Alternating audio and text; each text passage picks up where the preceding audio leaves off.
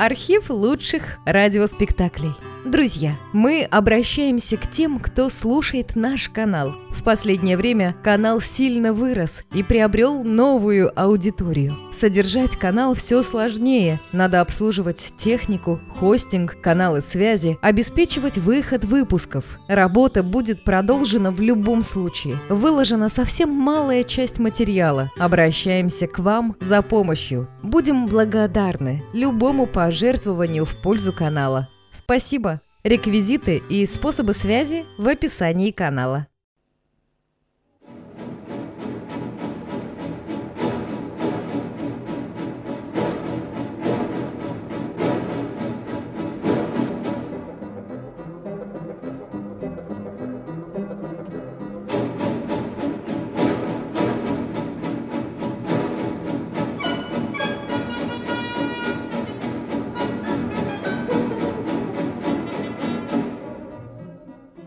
Весна священная. Когда мы сочиняли ее со Стравинским, не думалось, что Кашмир встретит нас этой постановкой. В Гаре на ночлеге, когда вызвездило яркое весеннее небо и засинели горы, мы заметили вереницы огней по горам. Огни двигались, расходились и странно кружились. И по всем склонам – зажглись эти огненные процессии, и в деревне внизу закружились темные силуэты, размахивая смоляными факелами на длинных шестах. Огненные круги возвещали о конце холодов зимних, и песни возвещали весну священную. Вот такая запись появилась 9 марта 1925 года в походном дневнике Николая Константиновича Рериха. Мы еще не раз будем возвращаться сегодня к этому дневнику. Но прежде чем открыть его последующие страницы, давайте мысленно перенесемся в Берлин конца декабря 1924 года. Приемная советского полпредства. Близкий вечер. За окнами идет мокрый снег. Полпред Николай Николаевич Кристинской и его секретарь в ожидании необычного гостя.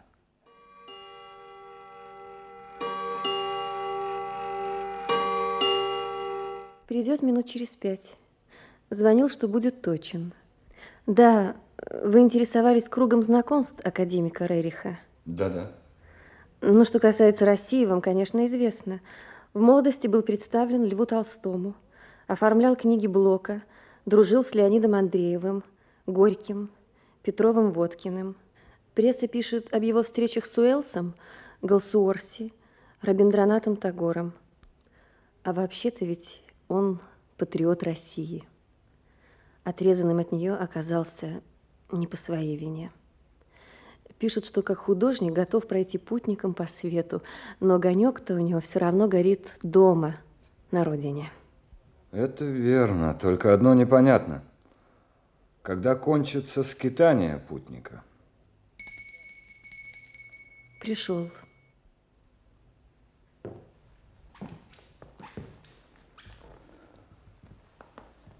Рерих Николай Константинович. Полпред Кристинский. Николай Николаевич. Надежда Ивановна. Рада приветствовать вас. Чем обязаны посещение? Я понимаю вашу сдержанность. Перед вами, так сказать, русской, не имеющей советского паспорта. Ну, зачем же так, Николай Константинович? Мой вопрос – обычная вежливая формальность.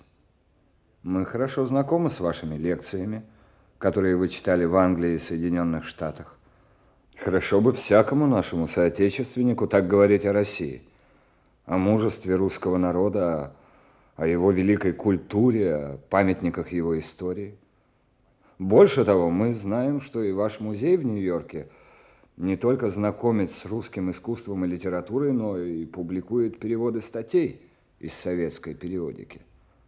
Так что же вас привело... Я отправляюсь в новую экспедицию. Мне нужна истинная поддержка, покровительства советских э, дипломатических представителей в районе Центральной Азии. Вот на что я хотел бы надеяться и даже рассчитывать. Я излагаю достаточно ясно? Вполне. Я передам вашу просьбу в Москву. Наркома иностранных дел Георгию Васильевичу Чечерину. Чечерину? Мы с ним учились когда-то на юридическом Петербургском университете. Круг знакомств академика Рериха воистину не ограничен, не правда ли? Конечно. Можно ли, Николай Константинович, предложить вам чаю? Да, да, чаю. Я люблю чай. Он всегда напоминает мне об Азии. А кто же все-таки, Николай Константинович, влечет вас в эти малодоступные пустыни и горы? Поэт, художник, ученый? Мысль. Есть возникшая в моей голове гипотеза об едином корне русской и индийской культур. Эта догадка, она полна личных настроений. Пока же ясно одно. Надо спешить изучать сокровища народного искусства Индии – Иначе недалеко время, когда английская культура сотрет многое, что нам близко. Но и Индия сегодня, кажется, уже не только дремлет в своих философских снах, а готова действовать. Жаждет борьбы, не так ли? Мудрецы Махатмы много говорят сегодня о коммунистической России. И мне близки эти настроения мудрецов Махатм. Близки, и поэтому я кажусь англичанам человеком весьма опасным. Уж так ли опасно? Ну, коли речь идет об англичанах, я прошу застенографировать все, что скажу здесь. Надежда Ивановна? Да, я готова. Оккупация Тибета англичанами продолжается непрерывно и систематически. Английские войска просачиваются небольшими кучками – отделяясь под каким-нибудь предлогом от проходящих вблизи границы частей.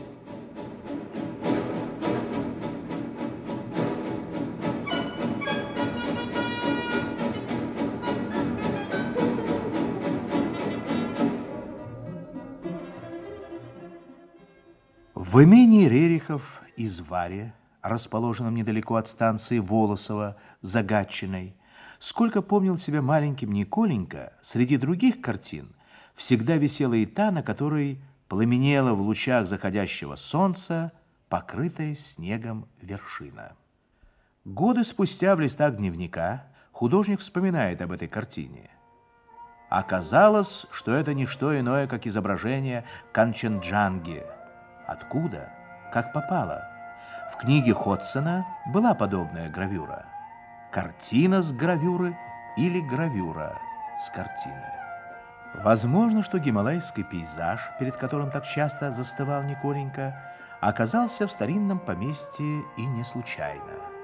Во времена Екатерины II неподалеку жил какой-то индусский раджа. Да и самому слову «извара» впоследствии Тагор приписывал индийское происхождение – во всяком случае, не от того ли уже подростком в гимназии Мая на Васильевском он зачитывается докладом капитана Брамчевского о путешествии для исследования горных долин Гиндукуша, восточных склонов Гималаев и окраины северо-западного Тибета. И не от того ли в зрелом возрасте изучает он труды Ганди, пламенные откровения Вивекананды, многотрудные книги древних индийских философов. Жена Николая Константиновича, Елена Ивановна, не меньше мужа увлекается изучением Индии, а сын Юрий получает степень магистра индийской филологии. Юрий полиглот, прирожденный лингвист, у него абсолютный слух на языки, как бывает абсолютный слух на музыку. И вот она движется, семейная экспедиция Рерихов, движется через синие зеленые горы, вдоль ледяных стен, по холмам, среди цветущих деревьев весеннего Кашмира. Намерение экспедиции – дважды пересечь Тибет с юга на север по западной его части и с севера на юг по восточной. Научная задача – подтвердить или опровергнуть гипотезу Рериха об единых корнях многих из азиатских и европейских культур. Среди самых важных предметов снаряжения – этюдник – и стопка тетрадей в кожаных переплетах. Пологие речные берега, Вереница бурлаков ведет крытые лодки. По широкой, как украинской шлях дороги, тянутся валы и скрипят колеса. Трехсотлетние чинары и высокие тополя оберегают пути. И часто блестят зубы встречных путников в улыбке привета.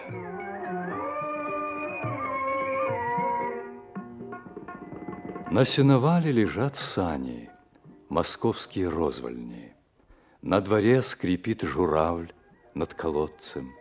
Соломенная крыша поросла зеленым мхом, Скрючились придорожные ивы, Гомонят приветствия детишек. Где же это? В Шуе или Коломне? Это в Сринагаре, городе солнца.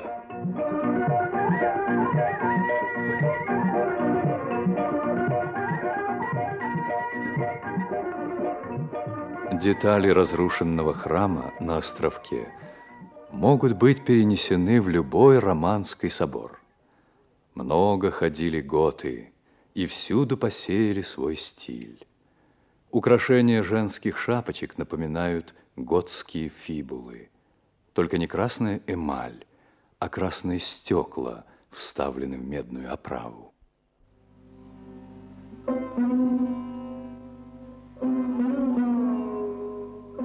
Сундук, караул, самовар, чай, чепрак, сюды-сюды, кавардак, колпак и много других слов странно и четко звучат в кашмирской речи.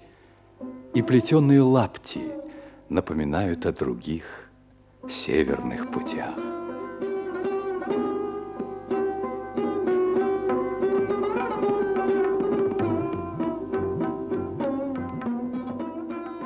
Разрешение на Малый Тибет через три недели получено. Тысячи рупий были истрачены на поездки и телеграммы. И вот уже навьюченные кони стучат копытами по каменистым тропам княжества Ладак. Малым Тибетом называют это княжество. Впереди новые впечатления, новые записи в походном дневнике. Они необычны уже хотя бы потому, что их автор – видит мир своих странствий прежде всего глазами художника. Перед нами как бы наброски будущих картин, лаконичные, сочные. Наброски, в которых, согласитесь, чувствуется и острый наблюдательный ум ученого, этнографа, археолога, лингвиста.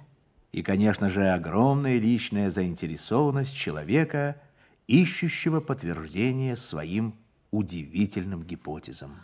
Но, наверное, нельзя не обратить внимание на последнюю запись о том, что разрешение на Малый Тибет получено Рерихом только через три недели, и на это истрачено тысячи рупий. Да еще в Кашмире как раз и начало сказываться то, о чем говорил Николай Константинович в Берлине советскому полпреду Кристинскому. «Я кажусь англичанам человеком весьма опасным». Тем более, что опасный человек этот собирался следовать в Тибет через Ладак, их дальнюю провинцию, пограничную с Восточным Туркестаном. Во всяком случае, дело не кончилось трехнедельной задержкой и непредвиденными денежными затратами. Рерих писал. Уход наш был не без крови. Тангмарге банда провокаторов напала на наш караван и начала железными палками избивать людей семерых повредили. Пришлось с револьверами и маузерами оберегать порядок. За выход из Кашмира можно и заплатить. Заплатили и вышли. Но в Хунде конюхи накормили коней ядовитой травой. Кони начали дрожать и легли.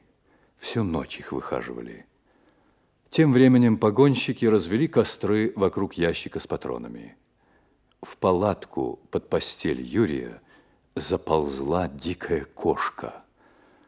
Да, много мух, москитов, блох, уховерток и шайтанов в Кашмире.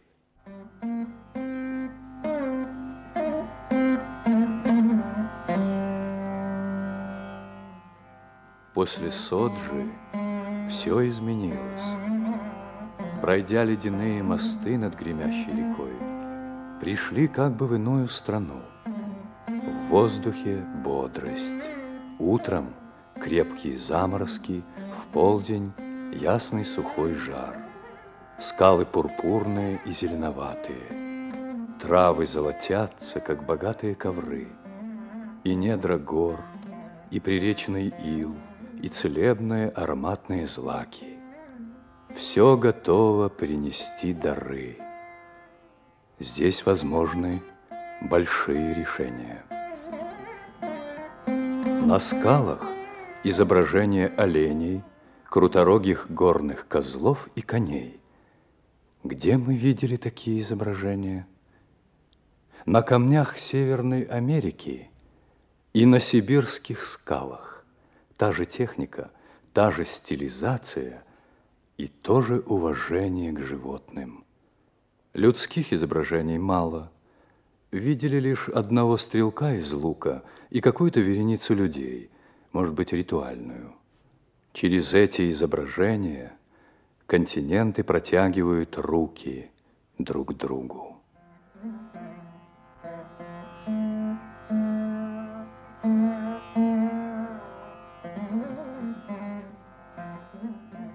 Смотрим на неисчерпаемо богатые формы скал.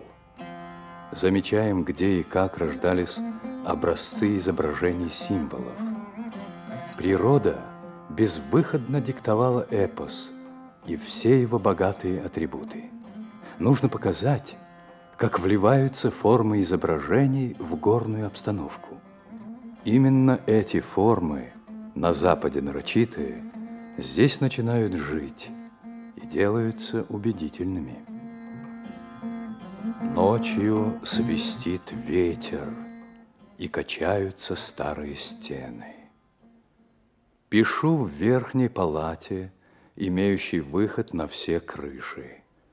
Двери с широкими резными наличниками, колонны с тяжелыми расписными капителями, приступочки, ступеньки и темный потолок. Где же я уже видел эту палату? Где же уже играли эти пестрые краски? Конечно же, в Снегурочке. Входят мои и говорят, вот уж подлинный Берендей в своей собственной палате. Кончилась Берендеевка раньше, чем думали. Осень не ждет. Надо пройти Каракарум до осеннего северо-восточного ветра. Кончают грузить Яков, сейчас идем. День сверкающий.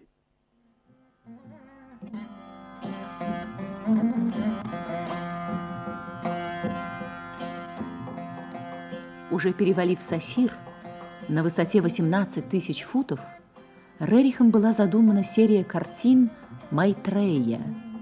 В них будет много тревожно-красных и черно-синих тонов, созвучных тому нетерпеливому ожиданию, с которым жители Малого и Большого Тибета ждали осуществления надежд мудрецов Махатм.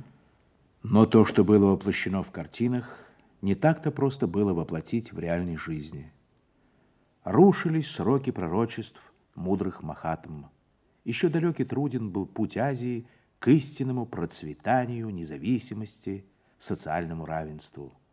Тысячи перевалов, требующих жертв, лежит перед ней.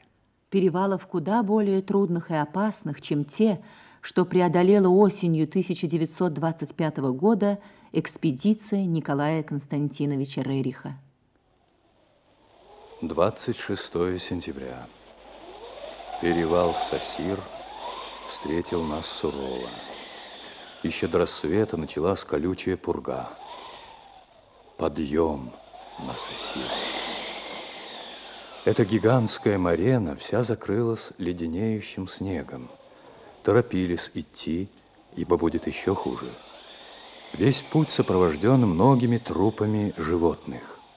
Обледенелая тропинка по карнизу иногда совсем суживается, только для конского копыта. Кони сами идут. Шесть часов шли ледниками. Особенно опасно подниматься по полусферической поверхности шапки Глетчера – Сабза, конь Юрия, страшно скользит по зеленоватому льду. Среди глетчеров на момент вспыхивает солнце, все белое царство сияет невыносимым блеском. Прямо перед нами открывается причудливое черное озерко в белых берегах. И опять все застилается беспросветной пургой. Кони храпят. 29 сентября. Перевалили Депсанг, вышли на крышу мира. Иначе и назвать нельзя. Перед нами точно покрытие каких-то мощных внутренних сводов, бесконечные дали. Налево, далеко, белый пик Годвина, направо на горизонте громады Кунлуня. Вереница каравана не нарушает безмолвие самой высокой дороги мира. Погонщик спрашивает, отчего здесь на такой высоте такая ровная поверхность? что там внутри находится. Очень пронзительный ветер. Торопимся к перевалу Каракарум. 30 сентября. Каракарум. Опять все замерло. Утро начинается колючей вьюгой. Все покрылось мглой. Ни рисовать, ни снимать. Сам перевал широк, но не труден. Пешеходам трудно. Странно ощущение, что при сравнительно малом движении уже чувствуете одышку. На кряже перевала маленькая пирамида камней. Люди, несмотря на одышку, не забывают положить свой камень в этот межовой знак, как память преодоления перевала.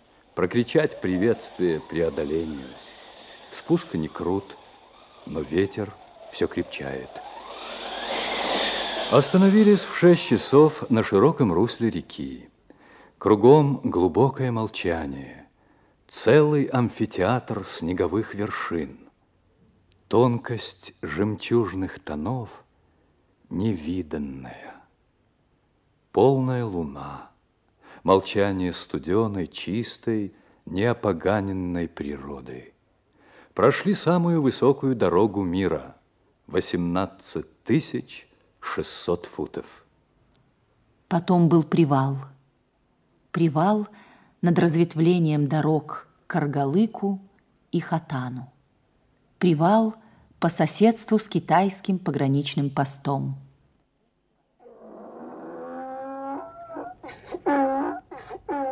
Отец, откуда он взялся, этот ослик? Лунпо объяснил мне, что он оставлен отдохнуть до следующего каравана. Мы и есть следующий? Да, но не тот, который может взять его с собой.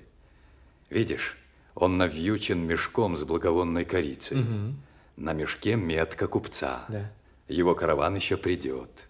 Пусть себе щиплет траву. Интересно, какие порядки там за китайским кордоном? Также соблюдает там эту этику путников? Я ходил на кордон. Китайский пограничник встретил меня сердечно.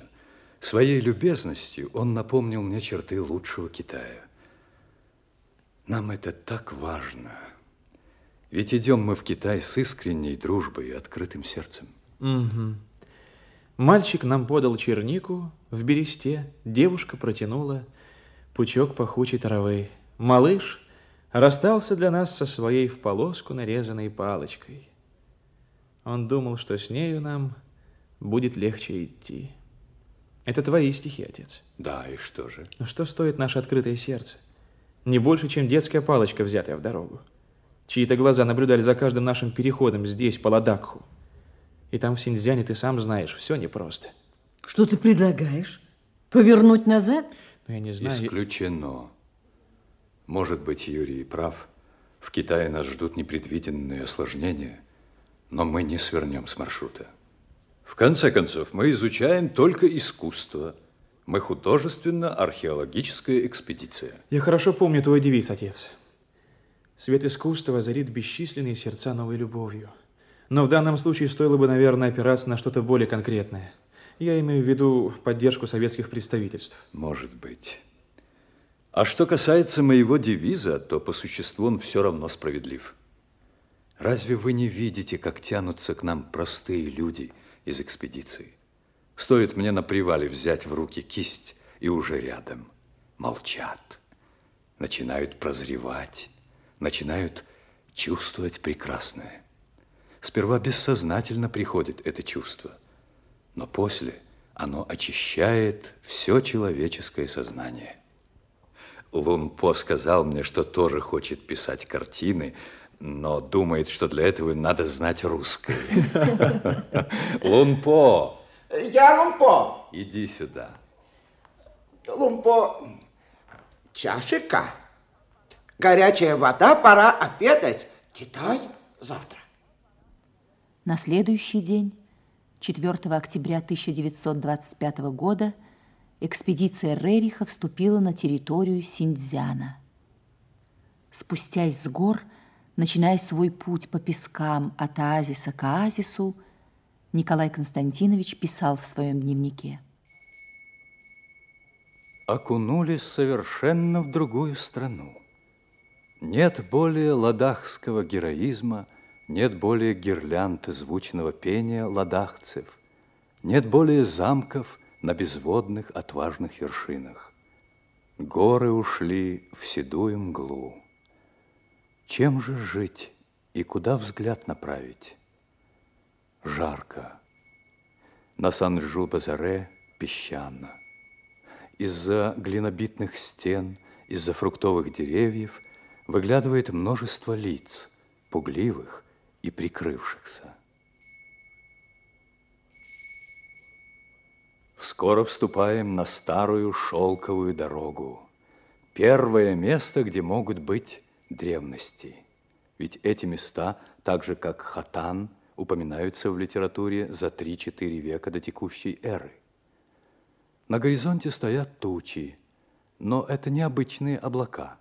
Это сплетение песчаных вихрей. Верно, где-то был сильный буран. Трепещет щит песков, текучие, смываемые знаки. Расспрашиваем о древностях. Из пустыни уже многое вывезено, но еще больше скрыто песками, и найти это можно лишь ощупью. И сейчас, после сильного бурана, из недр обнаруживаются новые ступы, храмы и стены неведомых селений.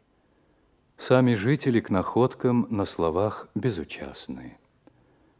Дошли до Санджу, населенное, хозяйственное, запыленное место, лабиринт глинобитных стен.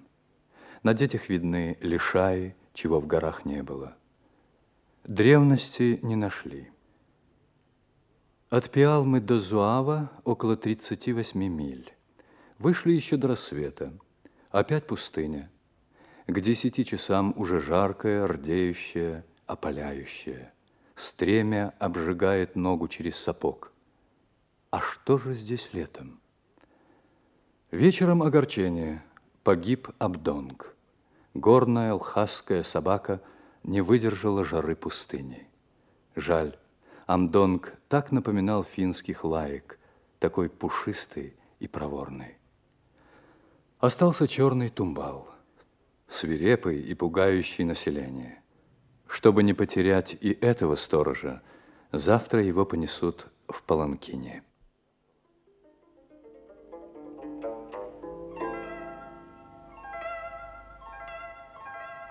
Завтрак у Даотая, местного губернатора. От двух до шести дня и более сорока блюд. Виктрола гремит китайские легенды и песни.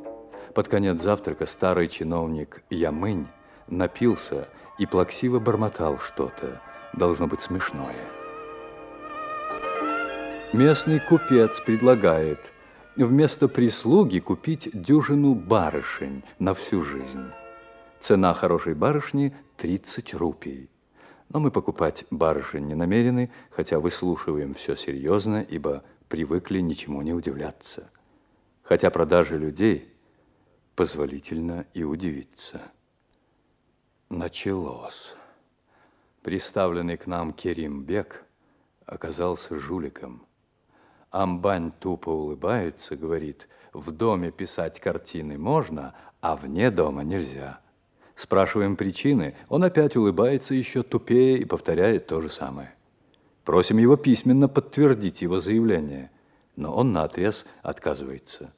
Указываем, что экспедиция послана именно с целью художественной работы, и что в паспорте нашем это сказано.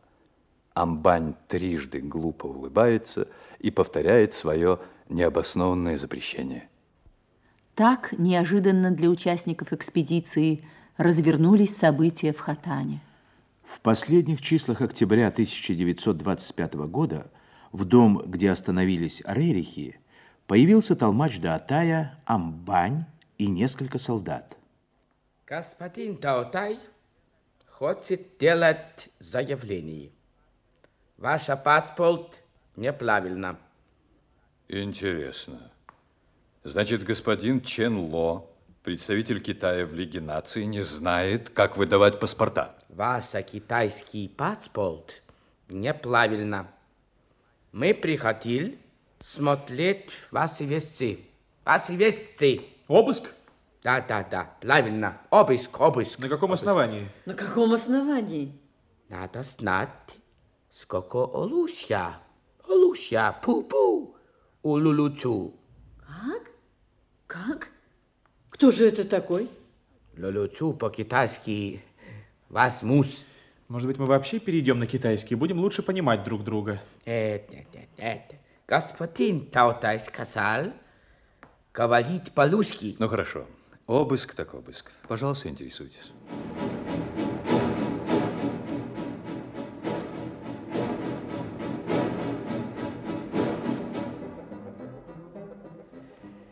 Мы у вас три русья, три револьвер. Протестуем. У нас паспорт от пекинского правительства. Рекомендательное письмо от китайского посланника в Париже. Послушайте, но ведь это же наглость. Игнорировать все бумаги и лишать нас средств защиты. Были всякие случаи притеснения экспедиции, но такой акт в литературе неизвестен. Получайте расписка за аллюзия. Даю сию бумагу в том, что против мне явился русский человек Хулизу, Хулицу, да. другое имя Люлючу. Лулучу, да, да, да. Послушайте, что это за дьявольская бессмыслица? Но бессмысленным был лишь текст расписки о конфискованном оружии. Начавшиеся обыски, запретительные меры, придирки к членам экспедиции имели под собой вполне определенный смысл. Чувствовалось, что всем руководит опытная рука из Калькутты, центра английской разведки и контрразведки на Востоке. Еще до прихода Рериха в Синдзян здесь распространяются слухи о том, что большевики закончили выработку планов восстания местных мусульман. Теперь к этому слуху прибавился другой. На Хатанском базаре говорят о четырех ящиках оружия, которые якобы отобраны в экспедиции. Кстати, запрет Даатая писать картины вне дома тоже, так сказать, имел свою политическую подоплеку. В это время Николай Константинович работал над серией картин Майтрея, стремясь воплотить в них идею приближающегося освобождения народов Востока. То, что было не по вкусу властвующим над Индией и Тибетом англичанам, показалось весьма опасным и погрязшим в разбоях и помыкательствах над своим народом китайским властям. Надо сказать, что многие строки дневников Рериха, посвященные описаниям нравов этих властей, звучат весьма современные сегодня, как бы перекликаясь с тем, что мы читали о бесчинствах культурной революции, о зверствах прокитайского режима Полпота в Кампучии. Да вот хотя бы характеристика, которую дает Рерих тому самому Даотаю Ло, который управлял в 1925 году Хатаном. Оказывается, свое даотайство и орден он получил за собственноручное убийство военного губернатора Кашгара. Подробности убийства пишет Рерих, средневековые. Побежденного распяли, и после двух дней распятия нынешний повелитель Хатана в упор выстрелил в него. Голову побежденного выставили на базаре. В общем, уже по этой характеристике можно представить, что могло ждать экспедицию Арериха, когда вслед за обысками и конфискацией оружия 1 января 1926 года последовал ее арест в Хатане. Положение действительно становится угрожающим. Почта, отправляемая Рерихом, перехватывается. В Хатане нет консульств. Европейские и другие миссии за сотни километров отсюда, в Кашгаре. Но помогут ли они, если он обратится туда? Откликнется ли на его призыв советское консульство? Он пишет туда в ночь ареста. Пишет три экземпляра одного и того же письма в надежде, что какой-нибудь из них дойдет до адресата. Прошу оказать самое серьезное содействие для немедленного разрешения экспедиции следовать на Кашгар. В случае, если разрешения Кашгарского Даотая недостаточно, прошу телеграфировать за наш счет губернатору области Урумчи. Положение становится опасным, действия Даотая угрожающими, оружие наше конфисковано, мы под арестом. Письмо официально – подчеркнуто сдержанно. Попадет ли оно в руки советского консула? Томительно тянутся дни ожидания. Рерих еще не знает, что его тайный посланник благополучно добрался до Кашгара, что представитель России, хотя и не имея на то формальных оснований, энергично вмешался в судьбу экспедиции, что мир уже грохочет жадными до сенсаций телетайпами. Рерих завяз в китайской провинции – Экспедиция терпит лишения. Академик в плену у Даатая. Тибетскому походу не суждено завершиться. Исчезновение русского Махатмы. Кто поможет знаменитому художнику? Телетайпы захлебывались от избытка предположений, а экспедиция уже готовилась в путь на Кашгар. Советский консул добился своего. Надо суметь уехать. Несмотря на морозы, надо ехать. Верблюды готовы. Старик-китаец шепчет, велите конвойным солдатам, если у них винтовки, ехать впереди, а не сзади. Китайцы в спину стреляют. Мы опять в пустыне. Опять вечерние пески лиловые. Опять костры. На песке пестрые кошмы – Веселые языки пламени красно и смело несутся к бесконечно длинным вечерним тучам. Вечером в Зуаве оказалось, что представленный к нам Бек и офицер накурились опиума. Юрий просил цай Ханченя выговорить им. Тот говорит, конечно, это очень дурно, но главному покровителю опиума в Калькутте поставлена статуя на коне. Англичане нас приучили к этому и свет луны, и тишина ночи опять наполнились человеческим ядом. Серая деревня Урдаклык. На плоских крышах маячат молчаливые фигуры. И ничто они не смогут видеть со своей крыши, кроме запыленного горизонта. И нет у этих людей ни просвета, ни надежды. Мимо них идут редкие путешественники – на ночь загорится огонек каравана, и опять тоже подавленное безмолвие. Пролетают гуси и утки на вечерние разливы, но домохозяйничают одни вороны и грачи. Вместо плуга какая-то деревяшка каменного века. Неужели из этих людей ухитряются наживаться беки и китайские амбани? 9 февраля. Люди ждут Кашгар. Все хорошее в Кашгаре называется русским. Хорошие дома – русские, хорошие сапоги – русские, хорошие кони – русские, хорошие телеги – русские. Наш ладакхец Рамзана так нарядился, что даже приколол на грудь две скрепки от подвязок – вот уж истинный кавалер ордена подвязки. Но главное желание Рамзана – нести ружье и ехать на доброй лошади. Ему 18 лет. Из него может выйти полезный человек. 13 февраля Рерих прибыл в Кашгар. И первый визит, минуя местного Даатая, к советскому консулу. Он пришел к нему, как приходит к человеку, которому, быть может, обязаны собственной жизнью. В своих дневниковых записях он ничего не расскажет о нем, не назовет его имени. На то были причины, как были причины и на то, чтобы оставаться сдержанным, с не сочувствующим ему англичанином Гилланом и осторожным со шведским миссионером Пальмингом. Но теперь, спустя десятилетия, на основании архивных материалов, мы можем представить себе, о чем говорили эти русские люди, встретившиеся волею судьбы в одном из самых глухих уголков мира.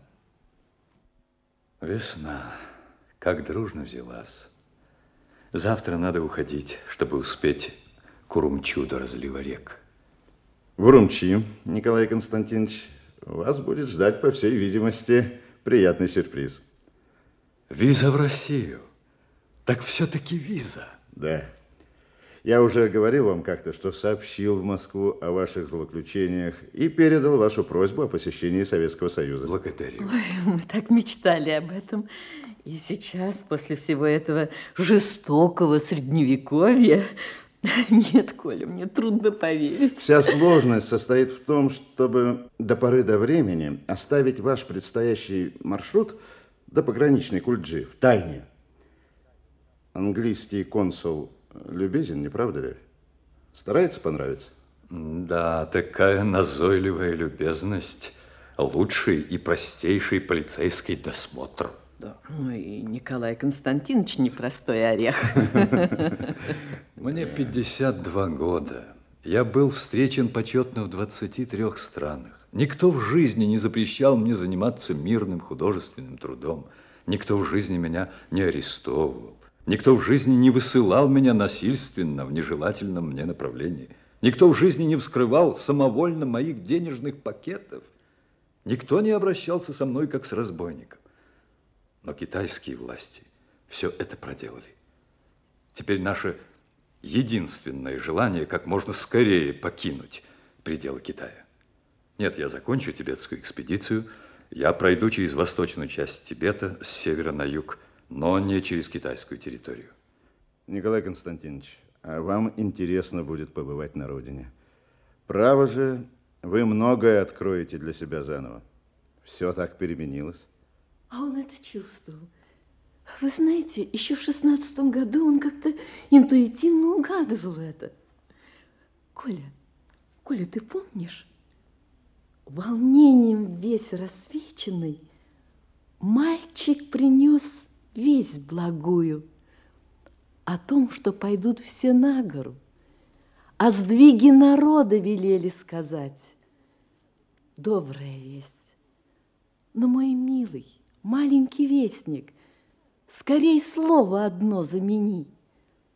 Когда ты дальше пойдешь, ты назовешь твою светлую новость не сдвигом, но скажешь ты подвиг.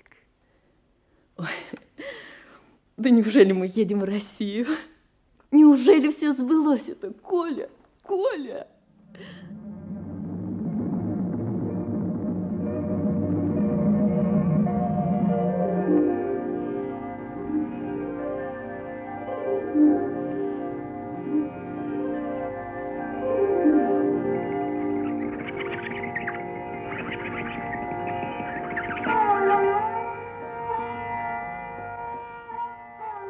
Давно мы не видели такой благородный закат с широкой границей опалово-лиловой гаммы.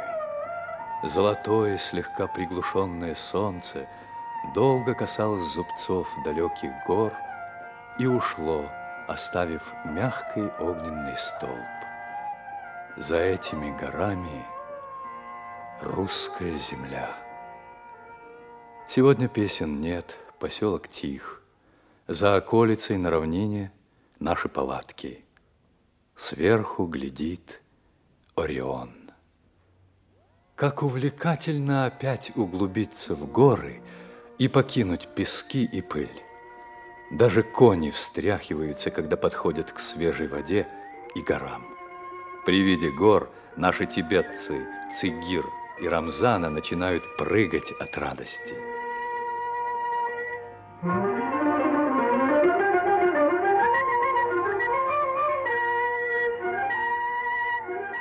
Поднялись в четыре часа. Вот красиво. Горы розовеют, бегут лиловые туманы, пышнеет трава. Выехали в половине шестого, еще до жары. В чем-то почти неуловимом уже чувствуется близость России. Или шире улицы селений, больше ли пашин, чище ли постоялые дворы. Опять сидим в глинобитке. В комнате хлопочут касатки, под балкой их гнездо. И опять вспоминаем Подольскую или Казанскую губернию. Но это еще не Россия. На пути к ней лежал Урумчи.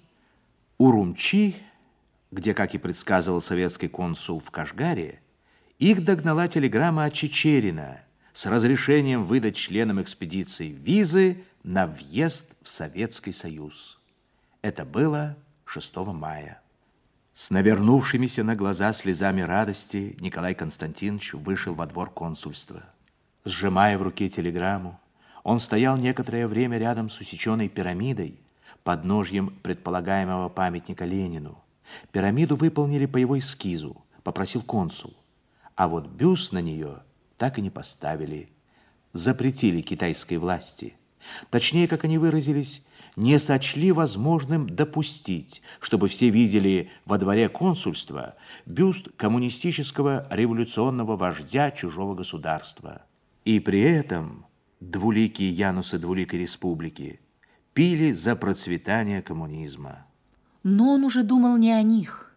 Все мерзости Синдзяна оставались для него позади. Он думал о встрече с Россией. Пройдет всего несколько дней – и он опишет эту встречу в своем дневнике. Радостно, ярко, свежо и искренне, как можно только описать увиденное среди многолетних странствий, всколыхнувшее душу диво дивное. Красно-пунцовые дикие пионы, желтые лилии, золотые головки огненно-оранжевого цвета и воздух, полный весенних дуновений спускались и поднимались зелеными холмами, поднимали свалившиеся телеги.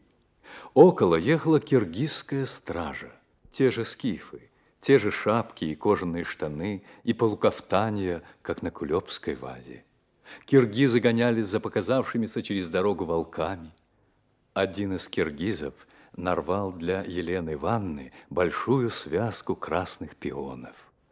А там еще один перевал – Здравствуй, земля русская, в твоем новом уборе.